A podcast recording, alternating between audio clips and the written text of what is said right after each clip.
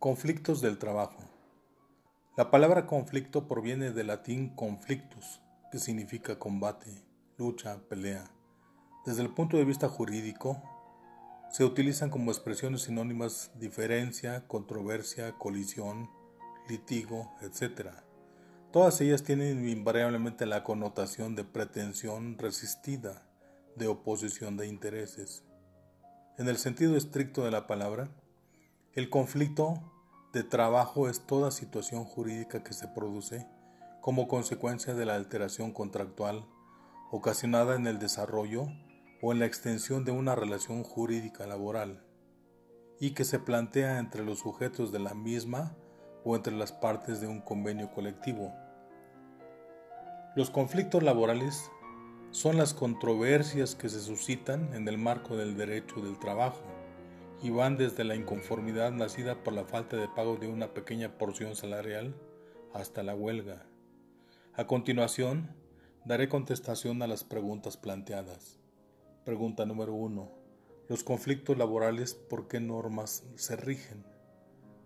La Constitución Política de los Estados Unidos Mexicanos preceptúa en el artículo 123, fracción 20, que las diferencias o los conflictos entre el capital y el trabajo se sujetarán a la decisión de las juntas de conciliación y arbitraje. El artículo 604 de la Ley Federal del Trabajo señala que corresponden a los tribunales del Tribunal del Poder Judicial de la Federación o de los tribunales de las entidades federativas el conocimiento y la resolución de los conflictos de trabajo que se susciten entre trabajadores y patrones, solo entre aquellos o solo entre estos, derivados de las relaciones de trabajo o de hechos relacionados con ellas. En su actuación, los jueces y secretarios instructores deberán observar los principios de legalidad, imparcialidad, transparencia, autonomía e independencia. El derecho del trabajo es una rama del ordenamiento jurídico que tiene por objeto la regulación de las relaciones laborales, por lo que es aplicable exclusivamente a los trabajadores y empresarios. Pregunta número 2. ¿Qué sujetos pueden intervenir en un conflicto laboral?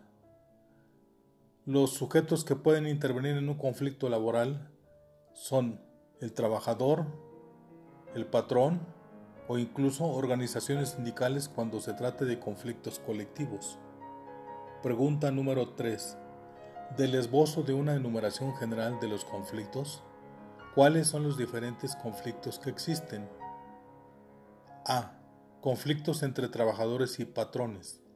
Son los que enfrentan a trabajadores y empresarios únicamente o involucra también a sindicatos obreros o patronales cuando el trabajador es sindicalizado.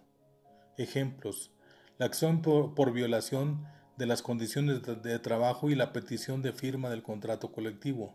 Aquellos donde el trabajador reclama al patrón directamente sin intervención del sindicato acciones individuales como la reinstalación o el pago de una indemnización por despido injustificado. Inciso B. Conflictos intersindicales. Estos conflictos son aquellos que se provocan entre sindicatos de trabajadores por la facultad de representación de los intereses colectivos de las comunidades obreras ante las autoridades del trabajo. Ejemplo, la titularidad del contrato colectivo, es decir, cuando dos sindicatos buscan la titularidad de un contrato colectivo y acciones sindicales. Inciso C. Conflictos entre un sindicato obrero y sus agremiados. Resalta por su importancia el debate por la aplicación de la cláusula de exclusión y de antigüedad y preferencia. Si el trabajador es afectado, reclama violaciones de forma y fondo. Se refiere a controversias entre un sindicato y sus agremiados por motivos originados en la indebida aplicación de las cláusulas de ingreso o separación o de los estatutos. Por ejemplo, si la expulsión no se fundó en una causa prevista expresamente en las cláusulas, hay violación de los derechos de antigüedad y preferencia que está obligado a respetar. Un sindicato puede aplicar al trabajador la cláusula de admisión y exclusión. Sin embargo, si existe violación constitucional, esta no se puede aplicar. Inciso D. Conflicto entre trabajadores. También denominados interobreros. Estos conflictos se presentan por una controversia de intereses debido a una prioridad de los de un trabajador frente a los de otro. Es cuando los trabajadores tienen un conflicto. Ejemplo, la pugna por derechos escalafonarios. Cuando no es ascendido un trabajador que por derecho tenía asignado, pero este beneficio es impuesto a otro que no tiene ni antigüedad ni capacidad en el puesto. E, es ahí donde entra el conflicto. Inciso E. Conflicto entre patrones. Entre el sindicalismo empresarial, por ejemplo, el reclamo por la concurrencia desleal que causa daño o por el incumplimiento de las condiciones de trabajo convenidas. Pregunta número 4.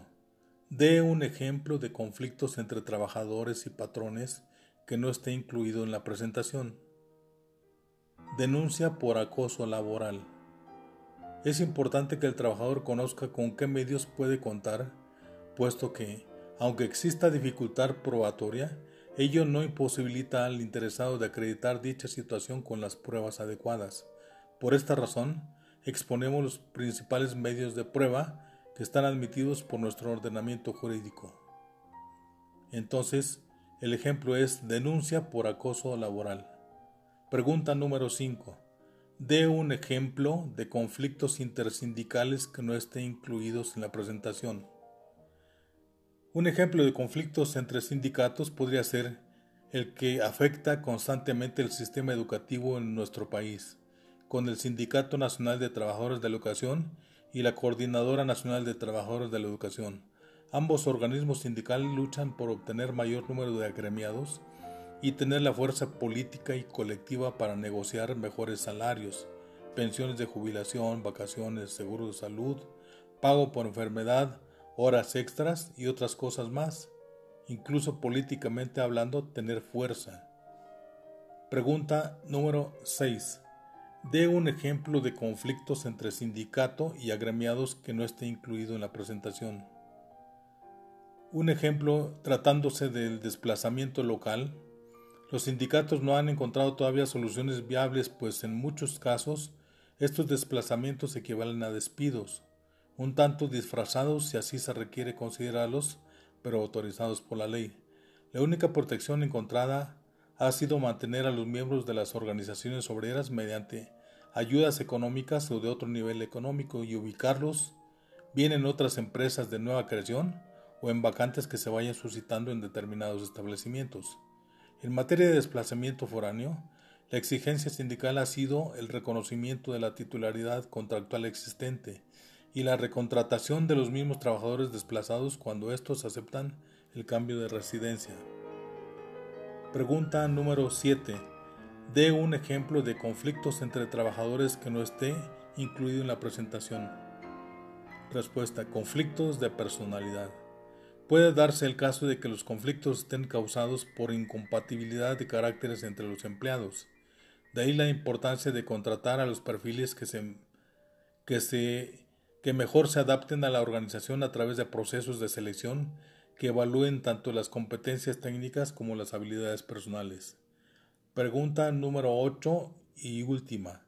Dé un ejemplo de conflictos entre patrones que no esté incluido en la presentación. Buscando y buscando eh, manuales que hablan sobre conflictos entre patrones, llegué a la conclusión de que son los que pertenecen al campo teórico, es decir, no se dan en la vida real. Aunque la actual Ley Federal del Trabajo contempla esta posibilidad, se considera que es inercia de los propios legisladores a la hora de redactarla no quisieron dejar ni un cabo suelto al proponer esta hipótesis. Sin embargo, no en bases sólidas, pues a la fecha no existen en los tribunales un ejemplo de ellos. Existe un autor que tiene cierto prestigio que se llama Néstor de Buen, y él confiesa que dichas, dicha hipótesis le parece descabellada, pues considera que cualquier problema que pudiera surgir entre patrones tendría que resolverse ante los tribunales civiles. Son escasos los conflictos de intereses entre patrones dirimidos ante los tribunales de trabajo, pero requieren siempre en una acción previa de los trabajadores.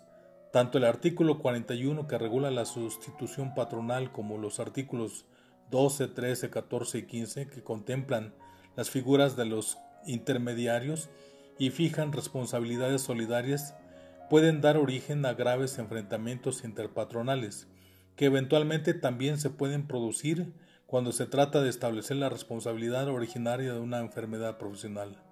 Por tanto, es difícil encontrar un conflicto puramente patronal. Sus diferencias se dirimen en las vías civil y mercantil. Muchas gracias.